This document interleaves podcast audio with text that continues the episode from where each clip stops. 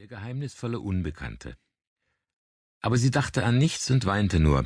Als der weiche, flockige Schnee ihr den Rücken und den Kopf schon ganz verklebt hatte, schnalzte plötzlich die Tür der Hauseinfahrt, quietschte und stieß ihr in die Seite.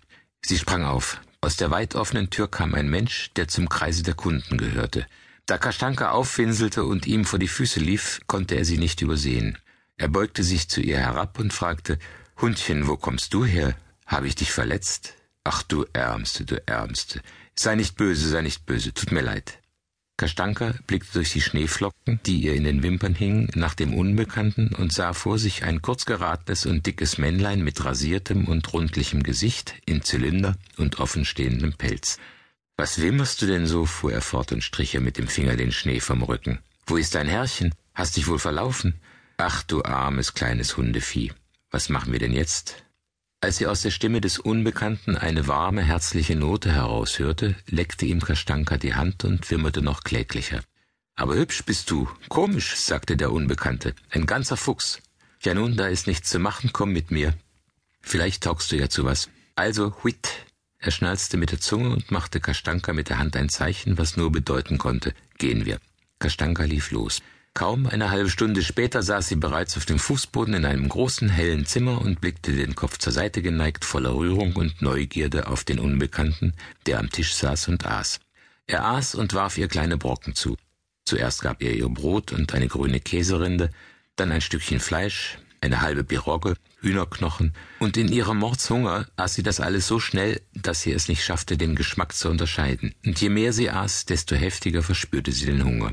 Deine Herren ernähren dich aber schlecht, sagte der Unbekannte, als er sah, mit welcher Gier sie die Bissen unzerkaut verschlang. Und wie dürr du bist, nichts als Haut und Knochen. Kastanka aß viel, wurde aber nicht satt, sondern nur betrunken vom Essen. Nach dem Essen legte sie sich mitten ins Zimmer, streckte die Pfoten von sich und begann im ganzen Körper eine wohlige Mattigkeit verspürend mit dem Schwanz zu wedeln. Während ihr neuer Herr im Sessel ausgestreckt eine Zigarre rauchte, wedelte sie mit dem Schwanz und löste die Frage, wo ist es besser, bei dem Unbekannten oder beim Tischler. Beim Unbekannten ist die Einrichtung armselig und hässlich. Außer Sesseln, einem Divan, der Lampe und Teppichen hat er nichts. Das Zimmer wirkt leer. Beim Tischler dagegen ist die ganze Wohnung vollgestopft mit Sachen. Er hat einen Tisch, eine Werkbank, einen Haufen Hobelspäne, Hobel, Stemmeisen, Sägen, den Käfig mit dem Zeisig, den Waschzuber. Bei dem Unbekannten riecht es nach nichts. Beim Tischler dagegen steht Nebel in der Wohnung und es riecht herrlich nach Leim, Lack und Hobelspänen. Dafür hat der Unbekannte einen sehr ernsten Vorzug. Er gibt einem viel zu essen, das muss ihm die Gerechtigkeit lassen. Und während Kastanka vor dem Tisch saß und ihn gerührt ansah, hatte er sie kein einziges Mal geschlagen, nicht mit dem Fuß aufgestampft und kein einziges Mal geschrien, Hau ab, verdammtes Aas. Nachdem er die Zigarre geraucht hatte, ging der neue Herr hinaus und kam eine Minute später zurück, eine kleine Matte in Händen haltend. Hey du Hundevieh, komm her, sagte er und legte die Matte in die Ecke beim Divan. Leg dich hierhin. Schlaf. Danach löschte er die Lampe und ging hinaus. Kastanka legte sich auf die Matte und schloss die Augen. Von der Straße war Gebell zu hören, sie wollte darauf antworten, doch plötzlich befiel sie Wehmut. Sie erinnerte sich an Luka Alexandritsch, an seinen Sohn Fedjuschka, das gemütliche Plätzchen unter der Werkbank. Sie erinnerte sich, dass an den langen Winterabenden, wenn der Tischler hobelte oder aus der Zeitung vorlas, Fedjuschka mit ihr spielte. Er zog sie immer an den Hinterpfoten unter der Werkbank hervor und vollführte mit ihr solche Kunststücke, dass ihr grün wurde vor Augen und ihr alle Gelenke wehtaten. Er ließ sie auf den Hinterpfoten gehen, hielt sie am Schwanz und schwenkte sie wie eine Glocke hin und her, bis sie winselte und bellte, gab ihr Tabak zu schnupfen. Besonders quälerisch war folgendes Kunststück. Fedjuschka band ein Stückchen Fleisch an eine Schnur und gab es Kastanka. Dann jedoch, wenn sie es verschlungen hatte, zog er es ihr unter lauten Gelächter aus dem Schlund wieder heraus. Und je deutlicher die Erinnerungen waren, desto lauter und sehnsüchtiger wimmerte Kastanka. Doch bald gewannen Wärme und Erschöpfung die Oberhand über die Wehmut. Sie begann einzuschlafen. In ihre Vorstellung traten Hunde, vorbei lief unter anderem auch der zottige schwarze Pudel, den sie heute auf der Straße gesehen hatte, ein Pudel mit dem weißen Star im Auge und mit Fellbüscheln unter der Nase. Fedjuschka, den Meißel in der Hand, verfolgte den Pudel, dann plötzlich bedeckte er sich selbst mit zottigem Fell, bellte fröhlich und fand sich neben Kastanka. Kastanka und er beschnupperten sich gutmütig die Nasen und liefen hinaus auf die Straße. Eine neue, sehr angenehme Bekanntschaft. Als Kastanka erwachte, war es schon hell und von der Straße drang Lärm herauf, wie es ihn nur tagsüber gibt. Im Zimmer war keine Menschenseele.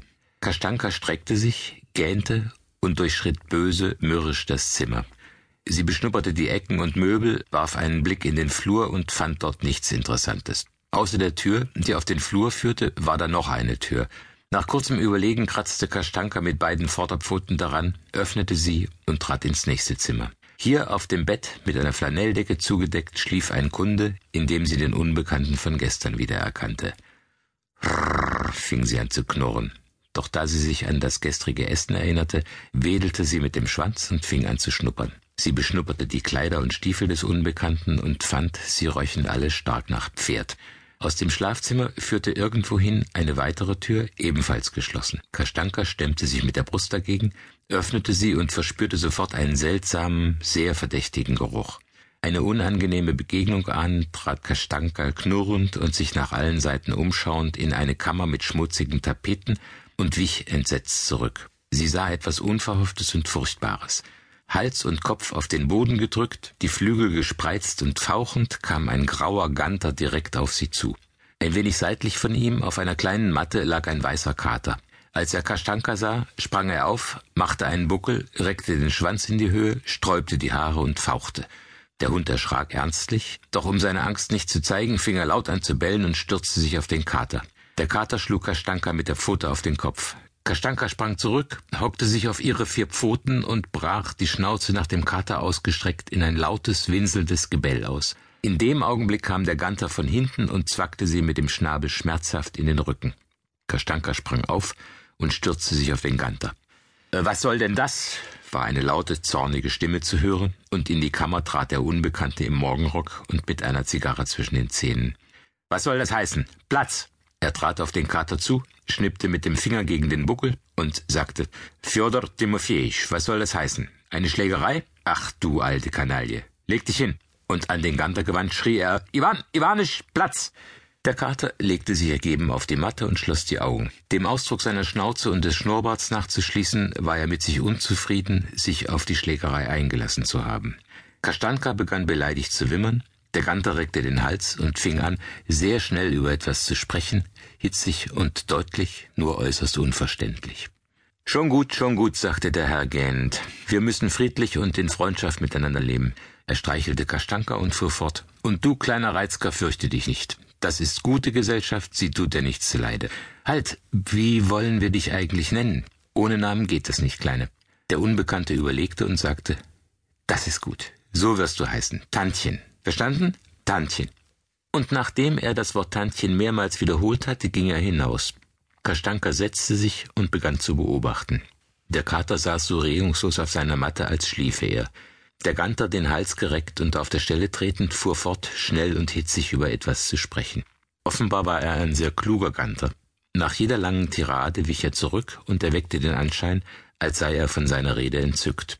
Kastanka hörte zu und antwortete mit Rrrr, dann machte sie sich daran, die Ecken zu beschnuppern.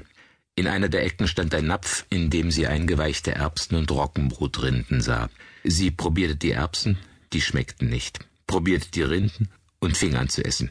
Der Ganter war nicht im mindesten beleidigt, dass ein unbekannter Hund von seinem Futter fraß. Im Gegenteil, er fing noch hitziger an zu sprechen und trat, um sein Vertrauen zu beweisen, selbst an den Napf und aß einige Erbsen daraus.